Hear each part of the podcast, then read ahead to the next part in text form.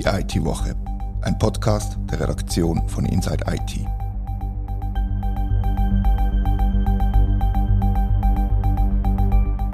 Herzlich willkommen zur IT-Woche. Anfang November hat der riesige Zuschlag für elektronische Signaturen Aufsehen erregt. Bis zu 17 Milliarden Franken könnten fließen. Zumindest in Theorie. Zum Vergleich, das ist fast dreimal so viel wie die jährlichen Ausgaben für das Militär. Mein Name ist Rita Vogt und bei mir im Studio wird der Experte Peter Janes die exorbitante Zahl erklären. Herzlich willkommen im Studio. Ja, danke vielmals, Reto. Herzlichen Dank für die Einladung und macht Spaß, da wieder bei dir zu sein. Wunderbar.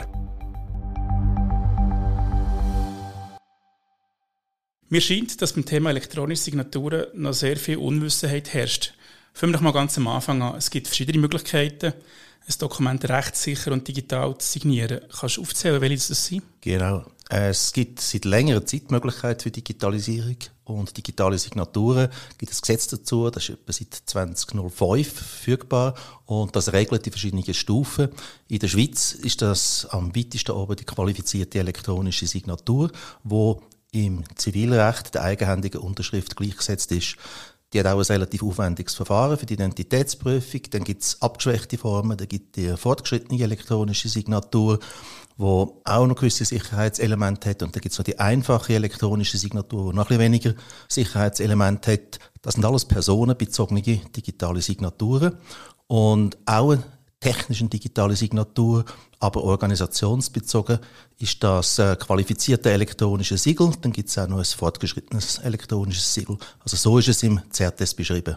Also insgesamt fünf verschiedene Varianten und der Hauptunterschied, wenn ich es richtig verstanden habe, ist quasi wie das Sicherheitslevel, das die einzelnen bieten. Ist das richtig? Ja, das ist korrekt. Also der Personenzugehör, das ist die qualifizierte oder QS, auch meistens abgekürzt.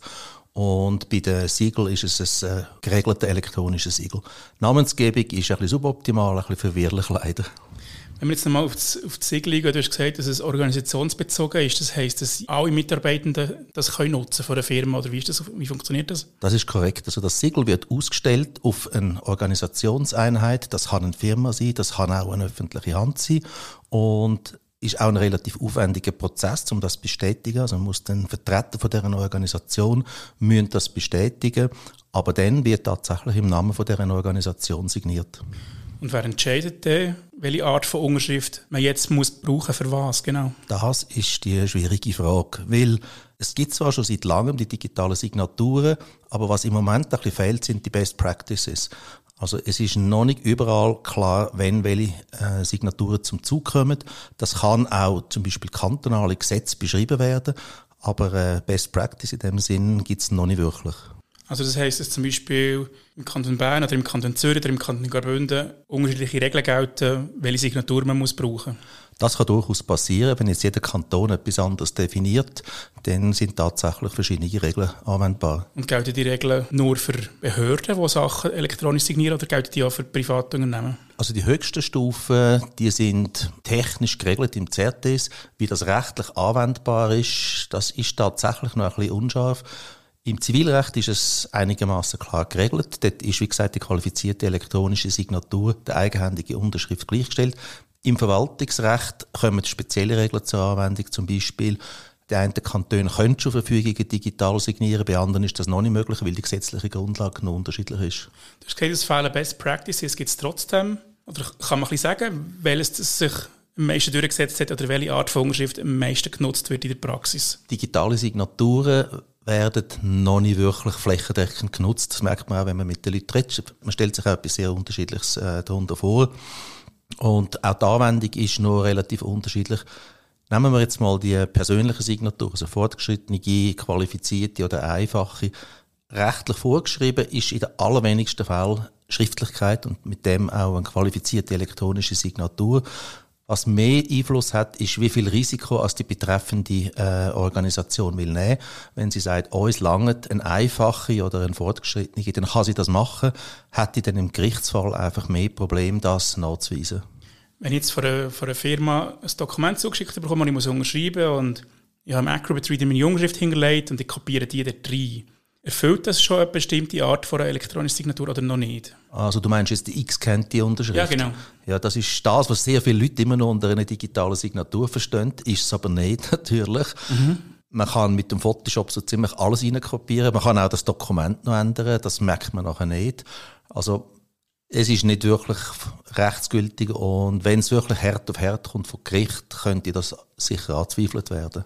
Kannst du dir erklären, was für Merkmale müssen erfüllt sein dass ein Dokument rechtsgültig elektronisch signiert ist? Da muss man vielleicht auch erklären, wie eine digitale Signatur funktioniert. Mhm. Äh, und zwar, man hat zuerst ein sogenanntes Zertifikat. Das ist eigentlich eine Identitätsbestätigung, wo dann auf einem kryptografischen Verfahren das bestätigt. Und es gibt Ausstellungsstellen, in der Schweiz sind das vier. Und wenn man das einmal ausgestellt bekommen hat, dann verwendet man das Zertifikat, um das Dokument zu signieren. Und was passiert beim Signieren? Man bildet eine Prüfsumme aus dem Dokument, man lädt das signieren mit dem Zertifikat, wo man hat und schickt das an eine von diesen Stellen, wo dann das auch bestätigt. Und dann wird das signiert, die signierte Prüfsumme, um es ein bisschen einfacher zu machen, wird wieder als Dokument angehängt. Und da gibt es Prüfmethoden. Es gibt die Möglichkeit, das anzuschauen. Auf der Bundesebene gibt es eine Webseite, die heißt validator.ch, wo man das kann kann. Und dort wird dann sehr genau beschrieben, was in diesen Signaturen drin ist, wie lange die gültig sind, wer unterschrieben hat. Also das ist eigentlich das kryptografisch gesicherte Verfahren und wenn man das verwendet, dann hat man auch die Sicherheit, dass das korrekt abgewickelt worden ist. Also man kann nachvollziehen, wer das wenn unterschrieben hat und ob das Dokument ist verändert worden zum Beispiel. Genau, das sind die zwei Hauptpunkte. Also wer ist der Signierende und ist das Dokument seit dem Signieren verändert worden? Du hast von Zertifizierungsstellen geredet und von Ausstellern. Wer, wer sind die Organisationen? Kannst du ein Beispiel machen? Genau, auch das ist im Gesetz geregelt, im Zertest. Jetzt muss ich schauen, dass ich es richtig erzähle. Das ist nämlich so ein Zungenbrechername. Das ist der Anbieter von äh, Zertifizierungsdiensten. Auf Englisch ist es Trust Service Provider oder TSP, ist ein bisschen einfacher auszusprechen. Mhm. Und es gibt vier in der Schweiz. Also es ist Swisscom, wo der Service anbietet. Es ist SwissSign. Swiss ID kennen wahrscheinlich viele. Dann gibt's äh, Spit, wo das macht für die öffentliche Hand, also vor allem für Bundesstellen. Und dann gibt's noch eine Firma Quo Vadis, wo aber relativ klein ist und sie ist teilweise auch übernommen worden von einer amerikanischen Signierfirma. Und wer sind die Provider, die das Zertifikat nutzen? Ja, das ist ein zweistufiger Prozess. Also die TSP, die ich vorher erwähnt habe, die stellen die Identitätsprüfung sicher. Und ZTS Artikel 9, den habe ich mittlerweile auswendig, heißt persönliches Erscheinen. Also das heißt, man muss wirklich für die höchste Stufe vorbeigehen. Und nehmen wir jetzt gerade Swisscom als Beispiel. Ich kann in einem Swisscom-Shop vorbeigehen, ich kann dort meinen Ausweis zeigen und kann dann eine bestätigte Identitätsprüfung überkommen. Also mir wird ein Zertifikat ausgestellt, wenn man das so also will. Und mit dem Zertifikat kann ich nachher signieren. SwissSign hat einen ähnlichen Dienst und dann gibt's nachgelagerte Anbieter, die dann Softwareplattformen anbieten, zum Beispiel ein Acrobat, wenn sich das integriert, oder jetzt ein, ein öffentlicher, ein, ein Cloud-basierter Dienst gibt's verschiedene, oder man installiert sich das on-premise, wenn es zum Beispiel eine Organisation oder eine Firma ist, dann ist das ein Stück Software, wo im eigenen Rechenzentrum läuft oder in der Cloud. Jetzt, je nachdem, welcher Anbieter dass man, dass man für welchen Anbieter man sich entscheidet. Eine qualifizierte e- elektronische Signatur kostet zwischen 2 und 4 Franken ungefähr. Also einmal unterschreiben, 2 bis 4 Franken. Wie setzt sich der Preis zusammen? Kannst du das kurz erklären? Genau, im Wesentlichen sind das drei Komponenten. Also meistens brauche ich ja ein Projekt, um das überhaupt einmal in der eigenen Organisation einzuführen. Also entweder nehme ich etwas on-premise oder ich nehme einen Cloud-Dienst. Und das Einführungsprojekt hat einen gewissen Preis und ich plane, das sagen wir fünf Jahre zu brauchen. Dann werden einfach Projektkosten umgeleitet auf die fünf Jahre. Das zweite Element ist die Infrastruktur, um das zu betreiben. Also ich muss Rechenzentrum machen, muss Softwarelizenzen zahlen, muss Support sicherstellen. Das sind relativ gleichbleibende Kosten über die Laufzeit. Und das dritte Element, und das ist wahrscheinlich der wenigste bewusst, die Trust Service Provider müssen ja auch entschädigt werden für die Infrastruktur, die sie haben. Sie haben einen ziemlich aufwendigen Zertifizierungsprozess und das wird natürlich auch verrechnet. Und heute ist die Verrechnung so, dass es dann pro Einzelsignatur verrechnet wird. Also das heisst, wenn ich in Swisscom Shop gehe, wie du vorher erklärt hast, dann zahle ich dort nichts, um das Zertifikat zu bekommen? Das hängt sehr vom Geschäftsmodell ab, aber das ist bei der Swisscom tatsächlich so, die rechnen das in, in ihren Signaturpreis. Und wie hoch ist der Signaturpreis? Das hängt natürlich sehr vom Pricing ab, äh, von der Mengenstaffel, die man hat. Für eine qualifizierte elektronische Signatur, je nach Mengenstaffel, ist das so um die 1,50 Franken herum. Und für ein Siegel ist es deutlich tiefer, dort ist es ein paar Rappen im Wesentlichen. Also das heisst, ich zahle einem Anbieter zwischen 2 und 4 Franken pro Unterschrift, von dem geht 1,50 direkt an Swisscom. Das ist richtig. Also der Trust Service Provider, der den Dienst anbietet, der kommt dann pro Signatur seinen Anteil über. Jetzt habe ich eingangs gesagt, die Schweiz hat elektronische Signaturen gekauft für bis zu 17 Milliarden Franken. Das ist natürlich ein völlig theoretischer Preis. Aber in dem Fall rechnet die Eidgenossenschaft mit 17 Milliarden durch 4 gleich Anzahl Unterschriften. Kann man das so einfach rechnen? Ja, sehr einfach ist das wahrscheinlich so, aber man muss sich bewusst sein, so eine Ausschreibung, die muss natürlich immer die Maximallösung anbieten und das sind sehr häufig Verfahren, wo dann das abgerufen werden kann bei Bedarf. Darum heisst es die Bedarfsstellen in dieser mhm. Ausschreibung. Und ob die das dann tatsächlich abrufen, das ist natürlich noch nicht bestätigt. Wenn man jetzt mal überlegt, eine digitale Umschrift kostet zwischen 2 und 4 Franken und das Porto von einem Brief, wenn man das verschickt, ist zwischen Faktor 2 und 4 günstiger. Wie kann man das in Relation setzen? Und, und wenn ja, ist der Vergleich überhaupt fair? Nein, ist sicher nicht fair, weil das ist natürlich Einzelzahlen aus dem Zusammenhang gerissen. Wenn man einen Brief macht, äh, was man dann auch muss berücksichtigen, man muss es sicher ausdrucken, man muss äh, das kuvertieren, man muss auf Post geben und sehr häufig ist das auch äh, bei Rechtsverfahren, also bei Anwälten, wenn man dann natürlich noch kurieren muss schicken, dann wird es sofort teuer. Währenddessen, wenn man es digital macht, dann hat man die Möglichkeit, das loszuschicken. Der andere kann das, je nachdem wie es eingerichtet ist, schnell abklicken, es kommt wieder zurück. Kleiner Fun Fact beim Herrenfahren mit dem Zug, habe ich aus dem Zug aus drei Kollegen etwas signieren Hast du mal ausgerechnet, was so ein analoger Prozess kostet, verglichen mit einer digitalen Signatur, dass, dass, dass der Vergleich nachher fair wird? Das ist natürlich sehr schwer abzuschätzen. Das hängt sehr davon ab, wie das momentan gehandhabt wird, wie die aktuellen Prozesse, ob die schon effizient sind. Aber äh, sobald man natürlich Personalressourcen muss einsetzen muss, dann hat das halt seinen Preis. Ist aus meiner Sicht auch schlecht eingesetzte Personalressourcen. Aber man landet dann schon, ich sage jetzt mal, im Bereich von 20, 30, 40 Franken, je nachdem, wie aufwendig der manuelle Prozess ist. Und das kann man natürlich mit einem digitalisierten Prozess sicher günstiger machen. Und was auch häufig wichtig ist, es geht auch viel schneller. Aber in der Praxis, stelle mir jetzt vor, Gemeinde X kommt ein digital signiertes Dokument über und Sachbearbeiterin Y druckt es aus, weil sie sich gewöhnt ist zum Ausdrucken. Das wird schon passieren in der Praxis, oder? Das passiert wahrscheinlich jeden Tag. Wir sind ja auch in einem Signaturprojekt und es ist genau die große Frage, kann ich das ausdrucken und dann, oder kann ich es digital signieren, kann ich es ausdrucken, kann ich es dann wieder einscannen, digital signieren? Und die Standardantwort ist, ja, das ist jetzt genau der Anti-Use-Case. Ja. Weil, wenn man natürlich will, digital signieren dann es vertreibt es wirklich nicht, dass man Medienbrüche drin hat. Also man muss dann die Dokumente wirklich von der Erstellung über die Bearbeitung, eigentlich bis zur Archivierung, muss man sie digital verarbeiten.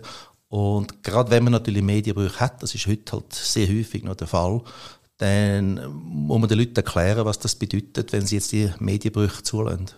Aber, aber habe ich richtig verstanden? Das elektronisch signiertes Dokument, das ausgedruckt ist, hat ja den Wert verloren, jede Rechtsgültigkeit? Das ist tatsächlich so, weil wie wir das ja vorher gesehen haben, die digitale Signatur ist eigentlich ein digitales Anhängsel, wenn man so will. Und wenn man es ausdruckt, ist das natürlich weg. Hast du mal ausgerechnet, wie lange es geht, bis sich so ein Projekt von einer elektronischen Signatur amortisiert hat, wenn man Prozesse richtig würde befolgen wir haben das natürlich jetzt mal gerade neulich in einem Projekt gerechnet. Wie gesagt, es hängt immer extrem ab von den, von den einen Parametern. Wir haben das grosses Excel-Sheet gemacht. Wir haben das auch unserem Management gegeben. Also, wir dann selber können Zahlen einsetzen. Wo es wirklich einschenkt, ist, wenn man Massensignaturen macht. Das haben wir noch gar nicht gestreift. Also, wenn man Sachen, die jetzt grosse Mengen sind, signiert, dann haben wir jetzt so ein Break-Even von etwa zwei Jahren mal gerechnet. Also zum Beispiel der Versand von Verfügungen von einem Gericht, oder was könnte das sein? Also jetzt in dem konkreten Fall äh, ist um Steuerbescheid gegangen und ja. das gibt natürlich schnell große Volumen und wenn man das kann digital verteilen, dann hat man dort natürlich hohes Potenzial für Optimierungen. Also können Verwaltungen eigentlich langfristig schnell Geld sparen, wenn sie digitale Prozesse haben, inklusive digitale Signaturen, oder? Digitale Signaturen sind nur ein Teil davon, also mhm. es braucht natürlich noch andere Elemente. Das ist auch einer der Punkte, die wir jetzt im Projekt ähm, diskutiert haben. Wir haben nur eine Signierplattform eigentlich ausgerollt und die Erwartungshaltung ist dann, dass man jetzt auch eine Ablage und alles auch noch mitbekommt. Es bedingt natürlich, dass alle anderen Elemente auch entsprechend vorbereitet sind. Also gerade wenn es jetzt zum Beispiel bei einer öffentlichen Hand ist, braucht dann wahrscheinlich ein Bürgerportal, wo man die Sachen kann einstellen kann, wo man sie wieder kann abholen kann. Wie man sich das beim E-Banking gewohnt ist, dort kann ich auch reingehen, kann ich meine Dokumente abholen und etwas Ähnliches wird es wahrscheinlich auch brauchen in der öffentlichen Hand. Also eigentlich muss sich die ganze öffentliche Hand verändern und es muss ein Kulturwandel stattfinden, dass so ein Signaturprojekt eigentlich überhaupt erst Sinn macht, oder? Es ist sicher ein Umdenken, das es braucht und das ist immer in der digitalen Transformation. Es ist eigentlich relativ wenig Technik und es ist ziemlich viel Mindset-Shift. Weil Technik, die gibt es, die kann man installieren. Mhm. gibt noch etwa die ein bisschen Anpassungsbedarf. Aber bis einmal alle Beteiligten realisiert haben, was man jetzt machen kann, das ist ein Prozess, der einige Zeit in Anspruch nimmt. Jetzt haben wir viel über die öffentliche Hand geredet. Wie, wie sieht das bei Privatunternehmen aus? Ist das eigentlich same same vom Prinzip her oder gibt es Unterschiede? Von den Prozessen her gibt es im Wesentlichen keinen Unterschied, hätte ich jetzt gesagt. Ich erlebe es relativ wenig, muss ich sagen. Und jetzt außerhalb von dem Projekt, ich selber nutze das schon seit zehn Jahren, ich probiere es dann immer wieder, aber es braucht immer sehr viel Erklärung, weil meistens ist die Gegenseite noch gar nicht informiert, dass es das gibt und wie das geht. Also man braucht ziemlich viel Erklärung, im Gegensatz zu einem Papier, wo jeder weiß, wo er seinen Kribbel muss setzen muss. Wenn wir jetzt in die Zukunft schauen, wagst du eine Prognose, wenn das, das etabliert ist? Also wenn ich dürfte wünschen, möglichst klein natürlich. Aber äh, ja, ich bin da nicht der Einzige. Es gibt gewisse Branchen, wo es kommt. Also Immobilienbranche, wo sehr viel, zum Beispiel Mietverträge unterschreibt. Dort fällt das, das an sich durchsetzen. Ähm, Finanzbranche erstaunlicherweise eher wenig. Habe ich jetzt noch nicht groß erlebt. Also ich glaube, es wird sehr branchenspezifisch passieren. Und ich denke, es wird so einen Kippmoment geben. Also wenn eine Mehrheit einmal realisiert hat, was das für einen Nutzen kann bringen kann, vor allem der Faktor Zeit wird einschenken. Ich glaube, dann wird es dann irgendwann einmal relativ rasch gehen. Also ich bin halt ein Optimist. Ich würde jetzt davon ausgehen, in den nächsten zwei Jahren wird wahrscheinlich relativ viel passieren.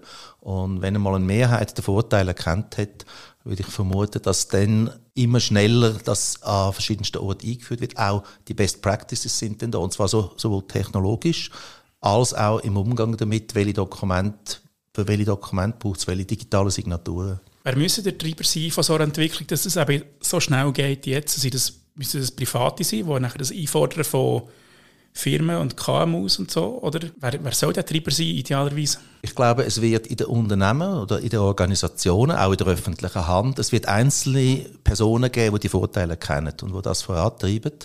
Also das ist jetzt auch in unserem Projekt passiert. Da haben wir sehr einen äh, aufgeschlossenen Auftraggeber, der gesehen hat, dass das kommt, wo auch dafür gesorgt hat, dass die notwendigen gesetzlichen Grundlagen erarbeitet werden. Ich glaube, es werden innovative Einzelpersonen sein, die das vorantreiben. Und dann glaube ich, es ist auch eine Frage vom, vom Pricing, das haben wir ja diskutiert. Also was jetzt zum Beispiel Swisscom macht, indem sie Identitätsprüfung kostenlos und einfach macht, bringt natürlich immer mehr Leute dazu, dass sie dann schon die Identitätsprüfung gemacht haben und wenn sie dann mal etwas signieren müssen, entsprechend vorbereitet sind. Und Swisscom bietet ja privaten Leuten den Dienst gratis, wenn ich es richtig verstanden habe, oder? Das ist tatsächlich im Moment so, ja. Bringt es das, wenn ich als Privatperson mir so ein Zertifikat hole? Kann ich es überhaupt einsetzen irgendwo? Im Moment kommst du wahrscheinlich noch nicht so gleich etwas zum Unterschreiben über. Aber äh, mittlerweile ist die Lösung sogar so, du musst nicht einmal mehr neu mit vorbeigehen, das ist wirklich ganz nagelneu. Also offiziell ist das, glaube ich, seit ein, zwei Monaten verfügbar. Also du kannst mit einer App eben nicht mehr persönlich erscheinen, sondern kannst mit einer App kannst du deinen Live-Check machen und dann hast du die Identitätsprüfung. Und wenn du die mal hast, dann kannst du relativ schnell ein Dokument signieren, zum Beispiel Mietvertrag, Leasingvertrag. Das Leasingverträge sind auch etwas, was doch relativ rasch kommt. Du hast ja gesagt, das Gesetz erfordert persönliches Erscheinen. Ist das nicht gesetzeskonform, das hat Swisscom macht, oder? Es gibt ein TAF, das muss ich schnell studieren, was das heißt, die Technische Ausführungsverordnung, wo seit 15. März letztes Jahr 2022 in Kraft ist, wo eigentlich ermöglicht, dass man das über eine App kann machen kann. Wir haben alle gehofft, dass das schneller kommt, das geht immer ein Moment. Es muss natürlich auch sehr sicher sein, aber die TAF, die regelt, dass man das jetzt auch machen darf. Wenn wir jetzt abschließend noch eine persönliche Frage stellen. Welches Dokument hast du zuletzt elektronisch signiert, das nachher ist akzeptiert wurde? So? Gerade vorher im Zug. Sie sind gerade im Projekt. Gut, ich bin jetzt ein bisschen biased, weil wir nutzen das selber. Wir, wir haben ein Webinar gemacht am Freitag und jetzt wird äh, die Kommunikationsstelle wird von allen Beteiligten äh, Bestätigung haben, dass alle, die gefilmt wurden, sind, das schriftlich bestätigen. Und das habe ich auch nicht gewusst. Das war auch eine Umstellung gewesen. Und das habe ich wirklich gerade vorher im Zug schnell signiert. Aber es wäre theoretisch nicht erforderlich gewesen, dass man da qualifizierte elektronische Signatur nimmt. Also hat man die, die eingescannte Variante hat ja gelangt, theoretisch. Das ist jetzt eine Frage, was der Empfänger akzeptiert. Das ist ja. genau der, der Risikoteil. Wenn der Empfänger sagt, das eingescannt ist gut. Und wenn man auf der anderen Seite natürlich Leute hat, die noch nicht so nah dran sind, dann akzeptieren die das wahrscheinlich auch. Aber wenn das jetzt wahrscheinlich ein Leasingvertrag gewesen wäre oder ein Mietvertrag, dann hätte das wahrscheinlich nicht mehr gelangt. Spannende Diskussion gewesen. Danke vielmals für den Besuch. Sehr gern geschehen. Danke für die Einladung. Und euch danke vielmals fürs Zuhören, liebe Hörerinnen und Hörer. Wir freuen uns über Feedback an redaktion.inside-it.ch. Das war die IT-Woche, ein Podcast von der Redaktion von Inside IT. Danke vielmals fürs Zuhören.